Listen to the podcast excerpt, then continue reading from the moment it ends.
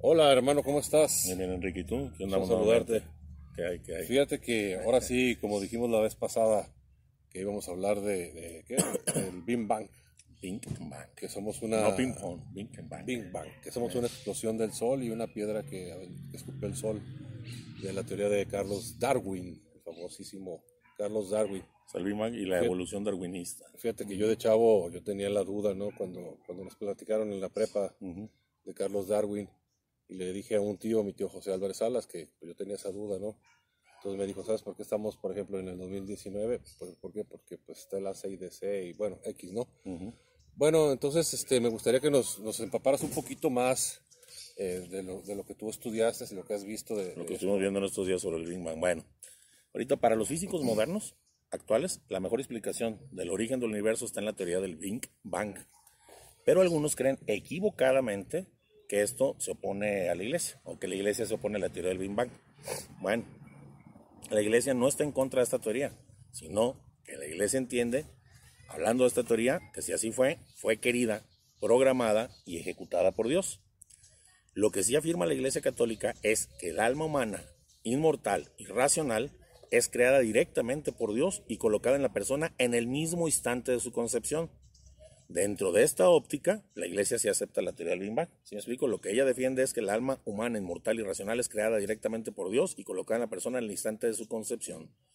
¿Por qué digo que sí lo acepta? Bueno, el primero en proponer esta teoría, aparentemente el Big Bang fue este, la teoría aparente, porque pues no sabemos si es cierto, pero vamos a empezar a entrar por qué sí, cómo sí puede ser, y pues hicimos este estudio, ¿verdad? El primero en proponer esta teoría fue un, un sacerdote católico llamado Georges Lemaitre. Georges Lemaitre. Él fue el primero, ¿verdad? Aunque muchos piensan que esta teoría, el papá de la teoría del Big Bang es el físico ruso llamado George Gamov. O sea, las personas piensan que es George Gamov, pero no. En 1920, este padre George Lemaitre tuvo la intuición de que el universo tenía una historia y que se encontraba en una evolución en el universo, oponiéndose esto a los científicos de aquella época, especialmente al científico Albert Einstein, que decía que el universo era estático, inmutable y eterno. Es un eh, universo que había existido siempre y estático. Eso decía Albert Einstein, mientras el padre decía que no, que era en evolución. Los estudios de filosofía de este sacerdote, de Georges Lemaitre, le mostraron que su planteamiento no contradecía absolutamente para nada su creencia en Dios, creador del mundo. Y en 1931, este sacerdote propuso que el universo en expansión debía haberse originado en un punto finito en el tiempo. Él lo llamaba el átomo primigenio, el primer átomo, que de un átomo. Y decía así, él, él decía, el fiat pronunciado hace miles de millones de años por el espíritu creador se desplegó dentro del universo, llamando a la existencia en un gesto de amor generoso a la materia desbordante de energía. Y dijo también este padre, la ciencia es bella y merece ser amada, pues es reflejo del pensamiento creador de Dios. Juan Pablo II incluso también en la Academia Pontificia de las Ciencias el 3 de octubre del 81 dijo toda hipótesis científica sobre el origen del mundo, como la de un átomo primitivo, como lo decía el otro padre, del que procedería el conjunto del universo físico, deja abierto el problema referente al comienzo del universo. O sea, no está poniendo la iglesia. Lo que sí no es defendible es creer que el universo se explique a sí mismo, ¿verdad? Como decía Stephen Hawking o Steve Hawking, ¿no? Este señor. Él hablaba de autocreación y esta teoría pues no tiene apoyo experimental y no deja de ser un, un contrasentido, pues el universo no tiene en sí mismo la razón de su ser y el universo no puede crearse a sí mismo, ¿verdad? Y es que estas teorías, este, como la de Steve Hawking, este, aut- autocreadoras de un universo, no logran responder a una pregunta muy simple, ¿ok? Es que esto empezó a existir porque explotó esto y solo se, se autocreó. Bueno, la pregunta es, ¿por qué existe algo en vez de no existir nada? ¿Sí me explico? Y esta pregunta en las leyes naturales no va a encontrar jamás respuesta, porque la siguiente pregunta sería, es que son las leyes del universo. Bueno, ¿y por qué existen esas leyes? Entonces nunca se va a responder naturalmente nada de esto. ¿eh? El universo entonces necesita una explicación fuera de sí mismo para poder responder a estas preguntas. La razón eh, de la existencia del universo la estudian la filosofía y la teología, siguiendo el camino racional, que es distinto, pero complementario con el de la ciencia. El instinto racional es distinto, pero se complementa con el de la ciencia. Y esto lo estudian la filosofía y la teología. Por este camino se llega a conocer que el universo tiene una causa necesaria que existe por sí misma y no puede no existir. Y a esa nosotros le llamamos Dios, ¿verdad? Muchos científicos han llegado a la conclusión de que un diseñador inteligente es el responsable de la creación del universo. Vamos a tratar de explicar esto porque, bueno, vamos a empezar primero. ¿Qué podemos decir acerca de nuestro planeta, del planeta Tierra? Bueno, en el universo existen fuerzas perfectamente balanceadas para mantener unida la materia, fuerzas gravitacionales. Si no existieran las galaxias, si no existieran estas fuerzas gravitacionales, las galaxias, los planetas y las estrellas no se hubieran formado jamás. Todo en este universo está balanceado. Si se altera un factor levemente, aunque sea poquito, la vida en la Tierra no sería nunca posible. ¿Verdad? ¿Qué más decimos de nuestro planeta? Bueno, a miles de millones, a miles de años luz del centro de nuestra Vía Láctea, porque nuestra galaxia le decimos Vía Láctea, se encuentra Lalo, que es una constelación donde se encuentran las estrellas más antiguas que existen en el universo, Lalo se llama. Pues esta temprana generación de estrellas es muy importante para la construcción de elementos esenciales para la vida. Estas estrellas antiquísimas en esta constelación Lalo son los antepasados de nuestro planeta y de nuestra propia vida, de nuestra propia existencia. ¿Verdad? ¿Cómo se hace esto? Bueno, al agotar las estrellas su combustible y morir, nos heredan cenizas. Y en estas cenizas nos, heredan los elementos para la siguiente generación de o creación de estrellas y planetas. Nuestro planeta no podría existir jamás sin los 9 mil millones de años de cenizas acumulados de estrellas que han explotado.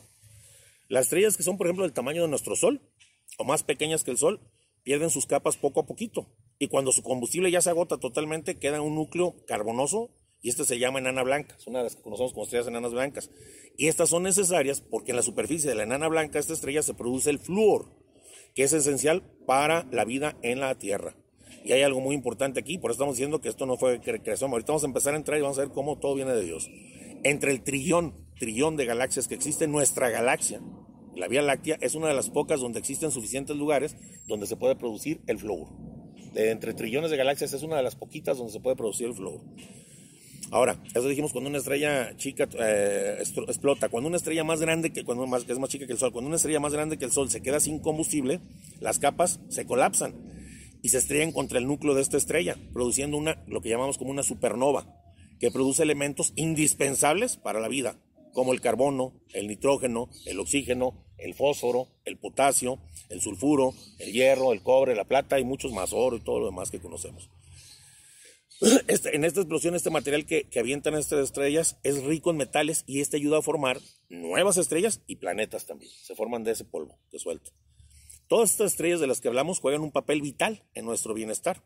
No es un desperdicio entonces cada uno de los minutos o segundos de estos 14 mil millones de años pasados de formación de estrellas, no es un desperdicio.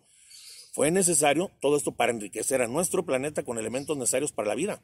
Y otra cosa, aparte la Tierra está colocada en una posición exacta para recibir todos estos elementos. No nomás que ellos lo estén produciendo, sino que la Tierra está colocada en un lugar exacto para poder recibir todos estos elementos de estas estrellas. Vamos a seguirle. Bueno, ahorita al final los comentarios. Aunque las estrellas en, nuestras, en nuestra galaxia son aproximadamente, nada más en nuestra galaxia, aproximadamente 100 mil millones, muchos astrónomos, piensan que es imposible que pueda haber otro planeta habitado. Incluso, por ejemplo, si se formara un sistema planetario eh, con los elementos necesarios como el que tiene nosotros, hay otro factor muy importante para que pudiera haber vida. El planeta debe estar localizado en una, localización exacta y perfecta dentro de la galaxia, como está nuestro planeta. Porque si estuviera, por ejemplo, este planeta que tuviera este sistema solar, que tuviera todo lo mismo que nosotros, pero estuviera muy cerca del centro, pues ahí está demasiado congestionado con miles de millones de estrellas pequeñas. Y estas, pues entre el tira y afloja de la gravedad de estas estrellas, hace imposible la supervivencia de planetas capaces de tener vida. Y además, como están todas estrellas, pues la radiación, eh, ahí está lleno de estrellas, la radiación es demasiado intensa. No permitiría la vida en el mero centro. Ahora, pues y en los bordes externos de nuestra galaxia, bueno, en los bordes externos de nuestra galaxia, la población de estrellas es poquita, son pocas, como para construir planetas, porque es que en la explosión de, los, de las estrellas, como se forman los planetas con ese material, los elementos que generan las supernovas y las enanas blancas eh, en los bordes de nuestra galaxia son muy poquitos y no hay suficiente material para poder formar planetas. Entonces no se puede. Bueno, nuestro sistema solar está, la Vía Láctea, nuestro sistema solar dentro de nuestra galaxia, está en un lugar perfecto dentro de los brazos espirales ¿Por qué? Porque hay posiciones en los brazos espirales que vemos en nuestra galaxia donde es imposible que haya un planeta con vida. ¿verdad? Además hay otra cosa muy importante. En la posición en la que estamos, que no tienen otros planetas, nosotros tenemos una, una atmósfera que alcanzamos a ver, no hay nada que nos tape. Alcanzamos a ver el Sol, la Luna, otros planetas, cuando hay eclipses y todo. Podemos observar y, estudiar el universo. Aparte, en esta posición tan extraordinaria que nos encontramos. Vamos a ir descubriendo cómo esta posición tan extraordinaria que nos encontramos no puede ser una casualidad. ¿verdad? Bueno, nuestro sistema solar es un lugar perfecto, donde estamos, dentro de los brazos que estamos, ¿verdad? Este, es un un lugar perfecto entre los brazos que estamos espirales, porque hay posiciones en los brazos de nuestra galaxia, porque tiene muchos brazos, donde sería imposible un planeta con vida, ¿verdad? El grupo de galaxias a nuestro alrededor, que están a nuestro alrededor, eh, en, este, en, esta, en este sistema solar, el grupo de galaxias que está a nuestro alrededor no es tan denso, es, es mínimo, es poco, permitiendo la vida. Porque en la mayoría, en la mayor parte de las galaxias, este, hay muchos grupos densos de más galaxias o de más planetas o de más estrellas, los cuales también jalan y estiran eh, con la gravedad y no permiten que pueda haber vida.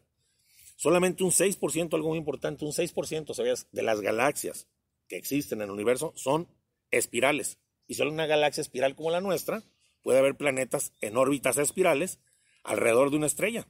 Y esto que hace, pues reduce el número. Si solo el 6% de las galaxias son espirales, solo en, las espirales puede haber eh, órbitas espirales donde puede estar un planeta apto para la vida, pues esto reduce el número de planetas aptos para la vida. Y muchas galaxias, aunque son espirales como esta también, como la de nosotros, tienen los brazos muy delgados, los brazos de la galaxia es muy delgado, o tienen protuberancias centrales grandes que no permiten la vida. ¿Qué es una protuberancia? Pues el cúmulo de estrellas que hay en el centro de esa galaxia. Entonces tienen este, protuberancias muy grandes. Solo una galaxia que sea exactamente con protuberancias pequeñas puede tener planetas aptos para la vida. Porque si la protuberancia, o sea, ese núcleo lleno de estrellas, es más grande, estallaría. Y si es demasiado pequeño, pues no llega polvo y materia para construir los planetas aptos. Es lo que te estaba diciendo. Existen otras, otras galaxias este, espirales que son irregulares. Unas tienen grandes agujeros negros en el centro, otras son elípticas pero no tienen brazos y otras se encuentran en colisión chocando una con otras. Por lo tanto, este 6% que pueden tener ya nos bajamos como al 1%, que son, son de las galaxias que pueden tener un planeta que albergue vida dentro de todo el universo. Para que veas qué especiales somos. Bueno, nuestro planeta. Nosotros necesitábamos esto, un planeta, estamos hablando de lo que, lo que es nuestro planeta, ¿qué podemos decir de él? Nosotros necesitábamos un planeta adecuado, con un sol apropiado, en el lugar exacto de una galaxia espiral adecuada y precisa, con la masa espiral exacta, una perturbarancia, que es el centro de las estrellas, del tamaño exacto, y que, y que algún planeta en una galaxia pudiera tener todas estas cualidades que le estoy diciendo, es algo milagroso. Todo esto necesitamos nosotros. Necesitamos un planeta adecuado con un sol propio, en un lugar exacto, una galaxia espiral precisa, con la masa espiral exacta, una perturbarancia del tamaño exacto. Pues que tú algo tenga un planeta, todas estas características es algo milagroso. Es un milagro en el planeta en que estamos. Supongo que nuestro planeta es un milagro. Los millones de galaxias que existen en el universo son esenciales para la existencia de la vida. Para que un universo, como los, ya no estamos hablando de la galaxia, estamos hablando de todo el universo, para que un universo pueda sostener un planeta apto para la vida son necesarias cada una de esas 10 mil mil millones de trillones, hay 10 mil millones de trillones de estrellas en el universo. Y cada estrella es necesaria para que en todo el universo pueda haber un planeta que tenga vida como el de nosotros. No hay desperdicio ahí. Todas tienen que ser necesarias. Si hubiera menos estrellas, de esas 10 mil trillones de trillones de estrellas, la fusión nuclear sería ineficaz y los únicos elementos que se formarían serían entonces hidrógeno y, y helio. Y si hubiera más estrellas de las que hay, los elementos serían más pesados que el hierro y no habría entonces carbono, ni nitrógeno, ni oxígeno. O sea, tiene que haber el número adecuado y exacto de estrellas en el universo para sostener un planeta como el nuestro. Solo un universo con tantas estrellas como el nuestro puede producir los elementos para crear un planeta capaz de vida. Nada en el cosmos, como te digo, es desperdicio, ni materia, ni energía, ni tiempo, ni espacio, nada es desperdicio. Por lo menos un universo tan grande para este planetita, así es, ahorita van a ver por qué. Los océanos, aparte, fíjate, y la atmósfera de nuestro planeta tiene una exacta, exacta eh, mezcla de gases. Si se alterara la vida en el planeta no podría vivir, moriría. Además, como te decía, tiene una, nuestro planeta tiene otra cosa que tiene una gran cantidad de agua y un nivel exacto de oxígeno del 20%. Si el oxígeno en nuestro planeta, este, si nuestro oxígeno en la atmósfera fuera un poquito más, más, o nuestro planeta fuera un poquito más alto, esta atmósfera sería inestable y podría explotar, estallar. Si tuviera más del 20% exacto que tiene nuestro planeta. También nuestro planeta tiene un campo magnético sin el cual el viento solar se llevaría a nuestra atmósfera. ¿Que sirve para qué? Pues para bloquear, bloquear la luz dañina y permitir la luz que se necesita para la vida. Y como te digo, por si fuera poco, esta atmósfera pues es transparente y nos permite ver otros planetas, estrellas, eclipses. Pues existen más de 200, de diseños característicos que tienen que existir. Ahorita hablamos de poquitos, pero no podemos extender todo el video. Para que un planeta pueda sostener la vida. Y ningún planeta de nuestra galaxia tiene esto. Ninguno, solo la Tierra. En toda la galaxia en todo el universo. Ahora, ¿qué podemos decir de la Luna? Bueno, vamos a hablar de la Luna. Anteriormente la Luna y la Tierra se clasificaba como sistema de planetas doble, pero esto no es posible, porque no se pueden formar planetas dobles de una misma nube de gas y de polvo y estando tan cerca de una estrella como el Sol tan grande. Y además las rocas que se han, ido y se le han traído de la, Luna demuestran que la Luna es 100 años 100 millones de años, perdón, más joven que la Tierra. Entonces no es un sistema de planetas doble. ¿Qué fue lo que pasó entonces? Bueno, en el 90 estuvo esta teoría que es la más aceptada hasta la fecha por estudios ya con, el Hubble y con, este, telescopios enormes. En el 90 dijeron que un objeto, que, un, objeto, esa es la teoría, que un objeto del tamaño de Marte se estrelló contra la recién formada Tierra hace 4.500 millones de años. La Tierra se formó mucho después que el Big Bang, que tiene más de 14.000 millones, la Tierra se formó hace 4.500 millones de años. Y el Sol se formó hace 5.000. El Sol fue primero, luego la Tierra y, y, 100 millones de años más joven la, la Luna. ¿Verdad? O sea, fueron formando, fue poniendo una cosa y otra el Señor poco a poco. Bueno, este, este eh, golpe que hubo, esta colisión con este planeta del tamaño de Marte con la Tierra, hizo que la mayor masa que soltó ese planeta fuera absorbida por la Tierra. Y de esta explosión salió una nube de gas y fragmentos rocosos, quedando por la gravitación dando vueltas alrededor de la Tierra. Y con el tiempo esa gravedad hizo que estas rocas se unieran, formando un cuerpo sólido que conocemos hoy como la Luna. Por este choque, la Tierra perdió su atmósfera, porque era muy gruesa, muy pesada, y se formó una más delgada. Ese choque, que en vez de causar caos, alteró algunos rasgos de la Tierra, que hicieron un lugar para la vida. La puso en movimiento y puso la Tierra en vida. Ese golpe, en vez de ser un caos, lo hizo. Bueno, el planeta que chocó contra la Tierra tenía un tamaño exacto, materiales exactamente convenientes. La golpeó en el momento exacto y en el ángulo exacto y adecuado, a la velocidad exacta la golpeó ese planeta, en el momento de la evolución de la Tierra preciso, si algo hubiera variado de esas todas las cosas que he dicho, que hubiera chocado un planeta que fuera más grande, que no fuera en el tiempo adecuado, que no fuera en el ángulo más chico, más todo, la Tierra seguiría estéril y no había vida. No se había, no se cambiado nuestra atmósfera, no se había producido evaporaciones de agua, no se había producido todo el ciclo que tenemos y la Tierra no podía tener vida. Tuvo que ser exactamente en ese mismo y preciso momento. Algo mandado, enviado, diseñado, ¿verdad? bueno, la Tierra seguiría estéril porque la atmósfera sería más pesada, llena de dióxido de carbono, como las que tienen los otros planetas que hemos observado. Y aparte la masa que absorbió la Tierra en este golpe y la modificación de la atmósfera permitió que el agua existiera en sus tres estados, que son líquido, sólido y gaseoso, y en grandes cantidades para hacer el ciclo que es necesario para la vida. Que llueva, que caigan los ríos, el ciclo necesario, que haya hielo para que se enfríe el planeta, todo esto.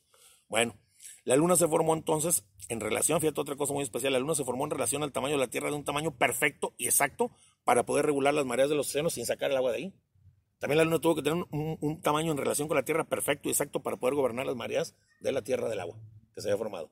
Vamos viendo que aquí hay algo de inteligencia, ¿no? Atrás de todo esto. vamos viendo, vamos viendo. Ahora, ¿qué podemos decir de nuestra galaxia? Bueno, los planetas en nuestro sistema solar viajan en órbitas únicas casi circulares y horizontales, totalmente horizontales alrededor del Sol, contrario a los planetas que están fuera de nuestro sistema solar, porque estos orbitan demasiado cerca de sus estrellas o tienen órbitas elípticas, no horizontales, y una pequeña ligera desviación de sus caminos sería una un catástrofe, ¿verdad? Aparte, alrededor de nuestra, de nuestra galaxia, estamos hablando ahora de nuestra galaxia, existe un área de asteroides y cometas que se llama el cinturón de Kuiper. El cinturón de Kuiper que actúa como una fuerza que estabiliza la órbita de Neptuno, que es nuestro último planeta. Ese cinturón de piedras alrededor y está eh, eh, Neptuno, este estabiliza la órbita de Neptuno para que no se salga de ahí, porque sería terrible para nuestro planeta, sería desastroso que un planeta dentro del sistema solar. Entonces, esta, esta, este cinturón de Kuiper tiene, haciendo que eh, entre la Tierra y el Sol, que con una gravedad perfecta giren perfectamente en una onda totalmente elíptica y circular del Sol, y en un determinado tiempo. Todo esto es este, como está este, la galaxia. Bueno, aparte en el exterior de nuestro sistema, eh, a más de dos años luz de distancia, está un área de más de 100 mil millones de cometa conocida como la nube de Oort. Y en ocasiones de esta nube sí se sale, se sale esta nube de esta órbita, sale alguna, alguna piedra, alguna roca, precipitándose hacia el interior del sistema solar, pero es destruido por el Sol y esto repone nuestro suministro de agua y aporta nutrientes vitales para la Tierra. O sea, cuando se ocupan más recursos, más agua, más todo, Dios provee, se suelta un, un, cometa de estos, llega para cerca de la Tierra, lo destruye el Sol, se quema porque la mayor parte de los cometas son hechos de hielo al acercar al Sol, pero nos deja agua y nutrientes que ocupa la Tierra. O sea, nos están enviando de afuera todavía de la galaxia. Ahora, ¿qué podemos decir de las estrellas y el Sol? Va interesante, ¿no? ¿Cómo, cómo se maneja todo? Bueno, las estrellas se forman dentro de las nebulosas. Este, son partículas de gas y polvo que comienzan a unirse por la gravedad y al hacerlo muchas moléculas chocan dentro de ellas, se estrellan unas con otras produciendo calor. Mientras más partículas se van fundiendo, más calor y más calor sobre el núcleo, volviéndose entonces demasiado caliente y provocando una explosión nuclear hasta el momento que explotan y así nace una nueva estrella, ¿verdad? Ahora, como nuestro Sol tuvo que pasar por este proceso, los científicos lo llamaban a nuestro Sol una estrella ordinaria, como cualquier estrella. Pero los astrónomos ya han estudiado y han reconsiderado esto. Nuestro Sol no es ordinario, como cualquier estrella, sino totalmente extraordinario. ¿Por qué? Porque la mayoría de las estrellas son demasiado pequeñas o demasiado grandes, demasiado jóvenes o demasiado viejas. Unas contienen los suficientes metales y otras no. Nuestro Sol tiene 500 millones de años, se considera una estrella recién nacida. 5 mil, perdón, millones de años. La Tierra 4.500.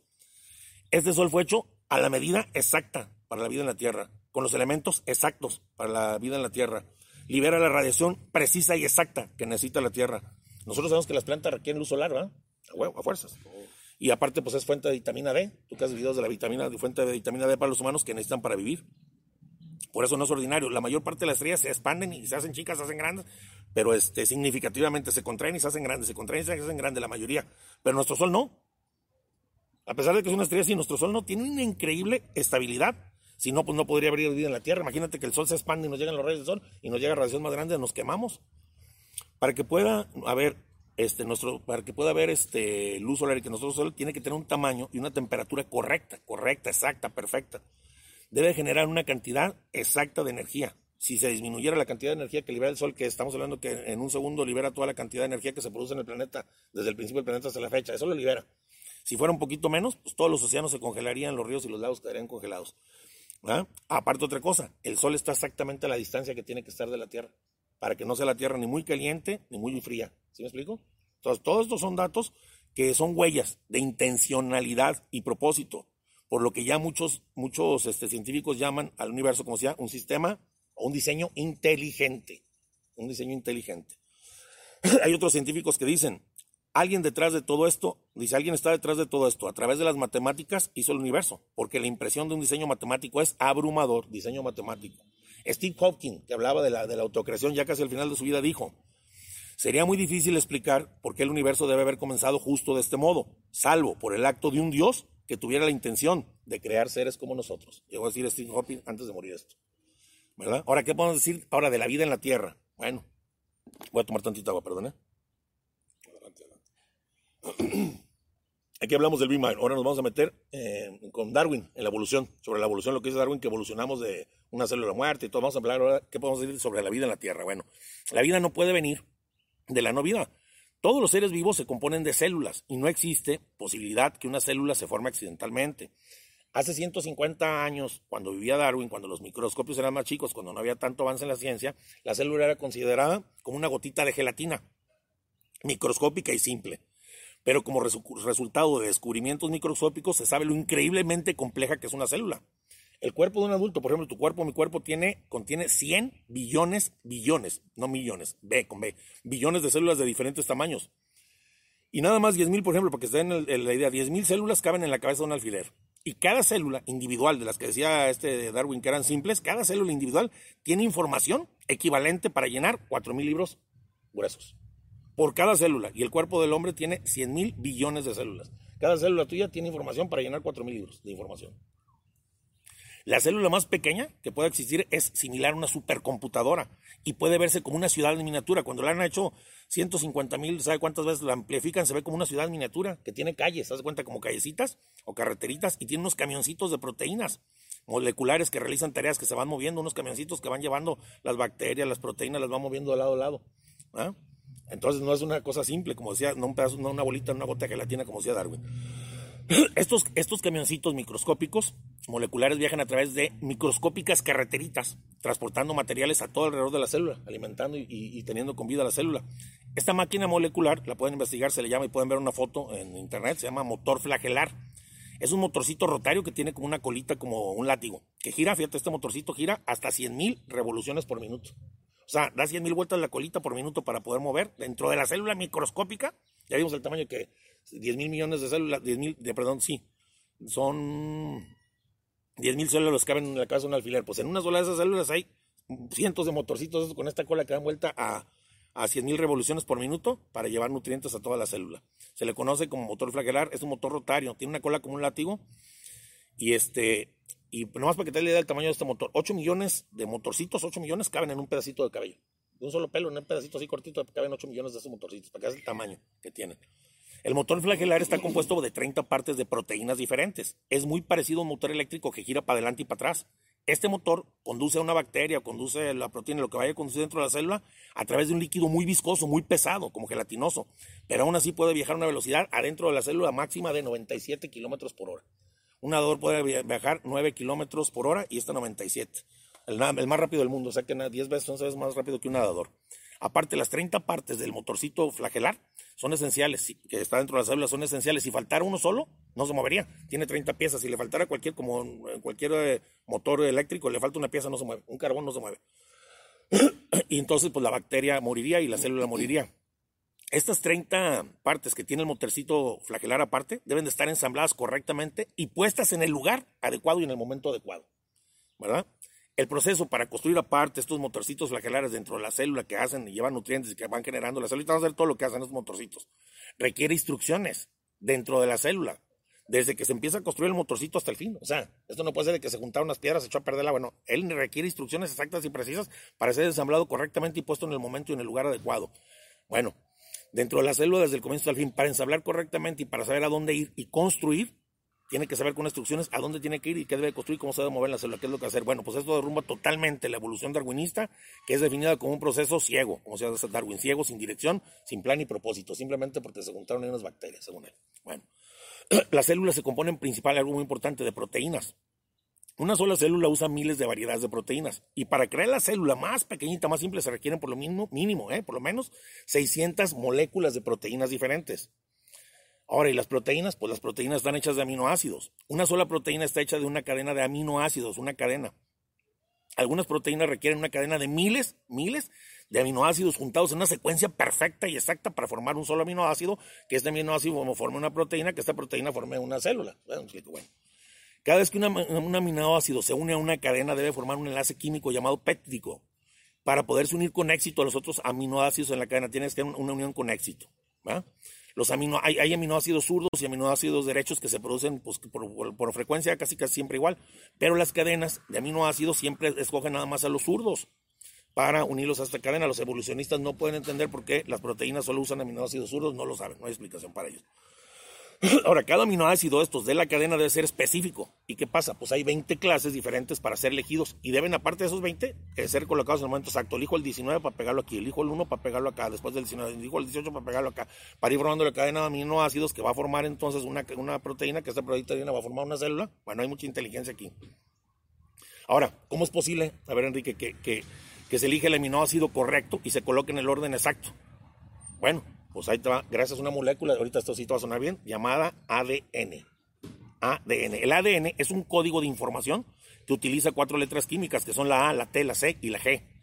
Este código son instrucciones, pero hace cuenta no se ponen siempre ATCG, es A, T, G, G, T, A, C, T, T, T. Son cadenas y cadenas y cadenas, y estaban indicando la información para que se unan siempre y escojan los aminoácidos exactos para formar una proteína que forma una célula. Bueno, este código son instrucciones que requieren las maquinitas que vimos moleculares, las de 30 piezas, las que dan vuelta al latiguito, o maquinitas celulares para ensamblar correctamente los aminoácidos, porque ellas llevan los aminoácidos y los ensamblan. Estas maquinitas se mueven a 97 kilómetros por dentro de la célula, ponen y ponen y ponen y van por otro aminoácido y lo ponen y lo quitan y van pegando con las instrucciones. Y así crea proteínas. Bueno, si el ADN no estuviera presente desde el principio, desde antes de que existiera eso, desde el principio, pues no se podría formar una proteína y no se podría formar, por lo tanto, una célula. O sea, si no hubiera una instrucción específica de un instructor. Además, el ADN no puede funcionar sin tener otra cosa, al menos 75 proteínas preexistentes.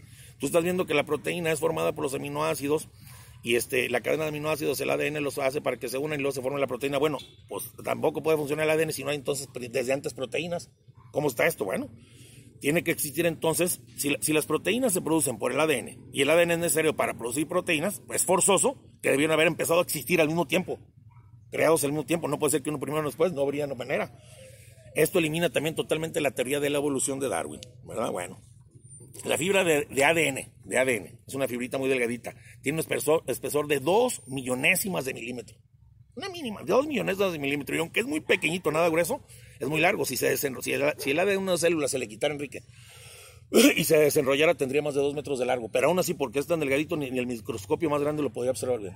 Se explico si estuviera desenrollado si se tomara de cada persona que ha vivido en el mundo, tuya, a mí, de todas las personas que han vivido en el mundo, una muestra de ADN, una, una fibra de ADN y se juntaran todas, todas las del mundo que han existido los humanos, pesaría menos que una aspirina. De los cientos de miles de miles de millones de humanos. Bueno, pues aunque es así de pequeño, la información almacenada es mayor al más avanzado chip de un ordenador. ¿Sabes quién es Bill Gates? Bill Gates dijo, el ADN es como un programa, palabras de él, el ADN es como un programa de computadora, pero mucho más avanzado que cualquier software de computadora jamás creado. Es el ADN, la información que tiene el ADN dentro de la célula. Ahora tú dices, bueno, el ADN tiene información, ¿va? Y dentro de la célula va a mover todo. No, pero hay algo más. El ADN tiene información, pero es como un CD que tiene información. Si no hay un tocadiscos o un DVD que, que, que, puedas ver esa información, ¿para qué te sirve la información? Ah, esto entonces nos lleva también a que dentro de la célula tiene que haber algo inteligente que vea la información del ADN, qué quiere decir, cómo decirlo, y que se le envíe a los camioncitos que también tienen que tener esta información para moverse, ¿me explico? Eso es una maravilla, por eso no es una, una célula simple como decía este Darwin, Carlos Darwin, ¿verdad? Bueno, sería inútil eh, que exista un sistema de información, pues si nadie le puede entender el lenguaje. Nosotros cuando fuimos concebidos, cuando fuimos recién concebidos en el vientre de nuestras madres, hacemos una célula nada más. Empezamos a existir de una sola célula, del tamaño milimétrico así. Pero aún así, toda la información que nos define mi cabello, mi pelo, mi altura, mi sexo, todo lo que me define a ti y a mí, todo, cada órgano de nuestro cuerpo ya estaba contenida en esa célula. Toda la información ya estaba contenida en la célula cuando tú empezaste en el vientre de tu madre. Todo contenido. ¿Cómo ibas a ser? Si ibas a ser grande, si ibas a ser hombre, si ibas a ser mujer, si ibas a ser moreno, si ibas a ser güero, si ibas a ser flaco, si ibas a ver bien, si ibas a... Todo, todo está contenido ahí. Genética. Todo. Al mes después de estar en el vientre de nuestra madre se desarrollan nuestros ojos, oídos, pulmones. Todo eso mil millones de nuevas células en ese tiempo, al mes, ¿eh? ya, estaban, ya estaban unidas a nosotros y habían formado a nosotros, nos habían aumentado nuestro tamaño diez mil veces, diez mil veces el tamaño de esa célula. Pero después de que pasa el primer mes, la velocidad de crecimiento se reduce, porque aumentamos diez mil veces. Imagínate que durante nueve meses aventáramos diez mil veces el tamaño. Se redujo así porque si siguiera la misma velocidad de crecimiento al nacer pesaríamos cada uno más o menos aproximadamente 1.360 kilos, tonelada 360 kilos. Por eso va reduciendo. Al principio se acelera y luego se reduce. Hay, hay información inteligente. No existe ninguna explicación de los evolucionistas para la complejidad de la concepción y del nacimiento. Ellos no pueden explicar la reproducción. Ellos creen que los sistemas reproductivos eh, totalmente diferentes, o sea, el sexo del hombre y el de la mujer, pero complementarios de todas las especies de vida, se desarrollaron por casualidad. Es que empezó una célula y esa célula hizo un hombre y, ese hombre hizo una mujer y, espérame, espérame, espérame, no. O sea, se cuenta, si nació solamente un león, y una, o sea, por, por casualidad, ah, por casualidad salió, por ejemplo, un león y una leona, un hombre y una mujer, o sea, se hicieron, nadie les informó, no había información, era ciego, como dice, todo esto era ciego y no había información, y, y, entonces evoluciona un hombre y también evoluciona al mismo tiempo una mujer, porque tiene que haber evolucionado en tiempo exacto, si no, pues se va primero el hombre y se muere, me explico, o sea, no hay, no hay eh, nada claro en esto que ellos nos dicen, ¿va? Todos estos sistemas sexuales son, este, o reproductivos son diferentes, pero se, se complementan. Si esta locura, que ellos dicen los darwinistas, o la evolución fuera posible, pues solamente una pequeña imperfección eh, creó un hombre y una mujer la, evolución. Y una pequeña imperfección en el, en, el, aparato reproductor de la mujer hubiera dejado estéril para todo el mundo, porque no iba a crear la evolución otro hombre y otra mujer nuevas, ¿me explico? Nada más creó un hombre, un gallo, una gallina. Pues un pequeño defectito que hubiera tenido se acabó, sin información, y pues no hubiera habido reproducción y ya estaría muerta la raza humana y la raza de muchos animales. ¿verdad? la información genética la tienen diferentes, todo, todo la tenemos diferente. Bueno, ¿cómo explican entonces, por eso digo, los darwinistas, la reproducción, si en el principio solo hubiera un hombre o una mujer antes de que evolucionaran? Nada más hubo un hombre. ¿Y con quién se reprodujo? Y es que entonces creó un hombre y una mujer con una imperfección que tuviera y no estuviera exactamente con información precisa para desarrollar hijos, no los desarrolla. Y tener esa información precisa para que después de pasar, ser como una, una, célula sola que empieza a existir, cuando se desarrollan pulmones, todo esto crezca 10 mil millones de veces más, pero luego se detenga.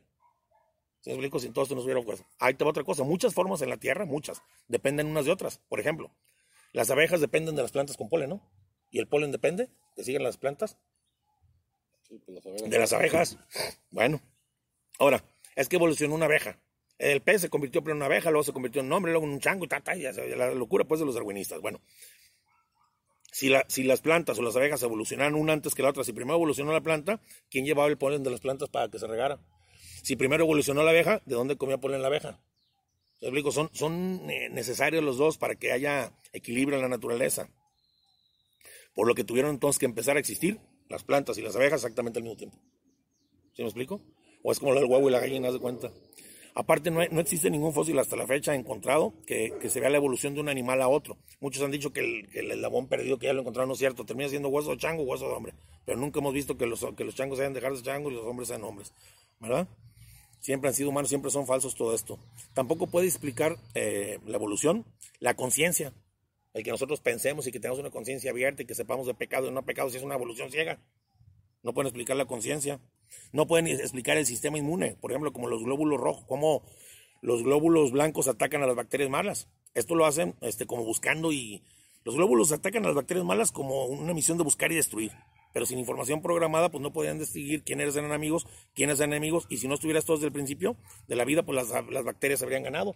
te atacarían a ti mismo los propios glóbulos rojos. No lo pueden, no lo puede entender la, teoría evolucionista. No tienen explicación tampoco, por ejemplo, para la coagulación de la sangre. Porque si la sangre no se coagula en el momento, lugar adecuado, se te hace una herida y si no se coagula aquí, pues es un desastre. ¿Qué tal que se te coagula en el corazón? ¿En un pulmón? ¿Por qué la sangre sabe dónde se debe coagular y exactamente en qué momento, en qué parte y hasta qué horas para la coagulación? Eso es inteligencia, información, inteligencia. ¿Verdad? Bueno. El cerebro humano es la estructura más compleja y ordenada de material en el universo. El cerebro humano tiene 100 mil millones de conexiones eléctricas, 100 mil millones de conexiones eléctricas, más que todas las conexiones eléctricas de los aparatos eléctricos que hay en el mundo. Nada más un cerebro humano. La retina mide menos de una pulgada, pero tiene más de 137 millones de células, de las que hablamos de las citas. ¿Cómo se construyen cada una con una inteligencia perfecta para una función y esto hace una función en el ojo? Sensibles a la luz que están conectadas al cerebro que tiene 100 mil millones de conexiones eléctricas. Y ese ojo puede sanarse solo y puede autolimpiarse cuando llora por sí mismo. Además, ese, foco, ese ojo enfoca automáticamente con una cámara más perfecta. Y además, si este ojo estuviera, por ejemplo, un milímetro más para acá o más para acá, yo ya no tendría una visión normal, sino que tendría una visión doble acomodado exactamente información, información, información en la genética, en el ADN, en las células, eh, eh, motorcitos que se mueven flagelares, hechos motorcitos por un ingeniero para que se muevan y acomoden todo esto en el momento preciso donde tienen que estar las proteínas persistentes y el motorcito persistente, porque si no ninguno de los hubiera durado ni hubieran llegado a la construcción de una célula. Bueno. Encontramos muestras de poder de Dios e inteligencia creativa tanto en el hombre como en los animales, en los insectos. Si contemplamos, por ejemplo, la fuerza de los mares o la fuerza del trueno, la belleza de las flores y las mariposas, la variedad de animales, la belleza que tiene, pero al mismo tiempo la fuerza que tiene el león, lo complejo de los insectos, que son complejísimos, no sé si se han metido en un programa de insectos, qué complejos y cómo se mueven y cómo tienen tantas cosas en sus ojos y tantas, como, es impresionante. Si contemplamos lo bello de los amaneceres, lo bello de los atarderes, con todo esto nos damos cuenta que las maravillas de Dios nos rodean. Dios está presente en todo momento, en todo lo que nos, rodea, está presente su poder, su sabiduría, su majestad, su providencia. Nos damos cuenta que en su mano está la vida de cada ser humano y de cada criatura de este universo. Dice Romanos 1.20, una palabra de la Sagrada Escritura. Porque lo invisible de Dios desde la creación del mundo se deja ver a la inteligencia a través de sus obras, su poder eterno y su divinidad, de forma que son inexcusables, porque habiendo conocido a Dios no le glorificaron como Dios ni le dieron gracias, antes bien se buscaron en, sus razonamientos y su insensato corazón se, se entenebrece. Y olvídate lo dice, porque lo visible de Dios desde la creación del mundo se deja ver a la inteligencia a través de las obras. Nosotros realmente creemos con todas estas evidencias que el universo entero fue creado, creado todo el universo, no hay desperdicio. Si, no, si fueran un poquito menos galaxias, no existiría el planeta Tierra, poquito menos estrellas, no existiría, no existiría el flow, no existirían los metales, no existirían los carbonos. No hay un solo desperdicio de tiempo, materia, espacio, energía. Nosotros realmente creemos que todas las evidencias del universo entero fue creado solamente para el beneficio del hombre. Todo. Y la Tierra es un planeta único, especialmente hecho para los humanos. Es cierto, porque mucha gente dice que la Tierra no está en el centro del, del universo. Bueno, es cierto que el planeta Tierra no está en el centro geográfico del universo, pero el planeta Tierra está en el centro biológico del universo, en la parte precisa, en la única parte del universo donde puede crearse vida no está en el centro geográfico, pero está en el centro biológico. Y el hombre está en el centro del pensamiento de Dios. Todo lo hizo Dios con su poder, su sabiduría y su amor, para que la vida espiritual, la vida espiritual que tenemos también nosotros, pueda fusionarse con la vida física en este pequeño lugar llamado tierra, durante el breve periodo de la vida de cada uno. Estamos aquí en esta tierra para cumplir el proyecto que el Señor nos dejó, que es un proyecto de salvación. No le dejó bien claro, seguirlo a Él buscando así cada uno de nosotros nuestra salvación. Cada uno tenemos que buscar nuestra salvación, pero si tenemos nuestra mirada puesta en la vida solamente con criterios humanos, jamás lo lograremos. Hemos analizado que hay una inteligencia creadora, esa causa no causada que nosotros llamamos Dios, que lo, platicamos en otro tema de que si existe Dios, lo hicimos muy breve, esto ya son manifestaciones reales de por qué, cómo, y, científicas.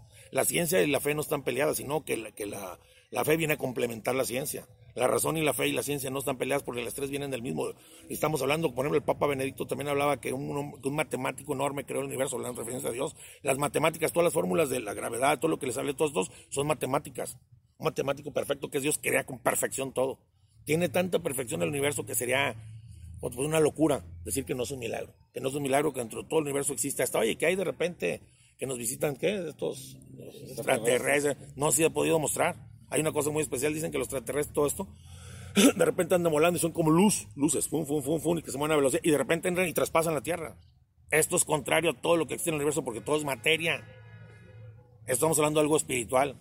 No sabemos si eran ángeles, demonios, algo espiritual, no algo físico, porque algo físico no atraviesa la tierra pasado y los asteroides chocan y la mueven. ¿O es posible que estas luces traspasen objetos, tierra y traspasen todo? Bueno, es otra cosa espiritual a la que no nos tenemos que meter porque dice Señor, les basta con lo que le dejé para su salvación, para que lo conozcan. Pero con todo esto y por todo esto damos gloria a Dios porque hizo un planeta fijándose su amor y su bondad y estando nosotros, como dije, el hombre siempre en el centro del pensamiento de Dios, nos hizo este planeta para que estuviéramos un ratito aquí nada más y alcanzamos a lograr nuestra salvación, nuestra vida eterna. Oye, lo que yo decía en uno de mis videos, ahorita me recordaste, ¿no? De que buscamos los extraterrestres ahí en el cielo. Ay, mira, ¿dónde está un extraterrestre? Por allá, mira, se ve uno. Nosotros somos los extraterrestres. ¿Y saben por qué? Porque este cuerpo físico. Porque somos espirituales. El cuerpo físico. Fuimos unidos en este universo, sí. Nuestro cuerpo físico pertenece aquí a esta tierra. Nuestra alma o espíritu no. Eso va a salir de aquí, de esta tierra. Entonces, los que somos fuera de, la tierra, que somos extraterrestres, somos nosotros. Y los buscamos allá arriba. Nosotros realmente somos los extraterrestres. Porque no pertenecemos. nuestro cuerpo físico es el que va a quedar aquí.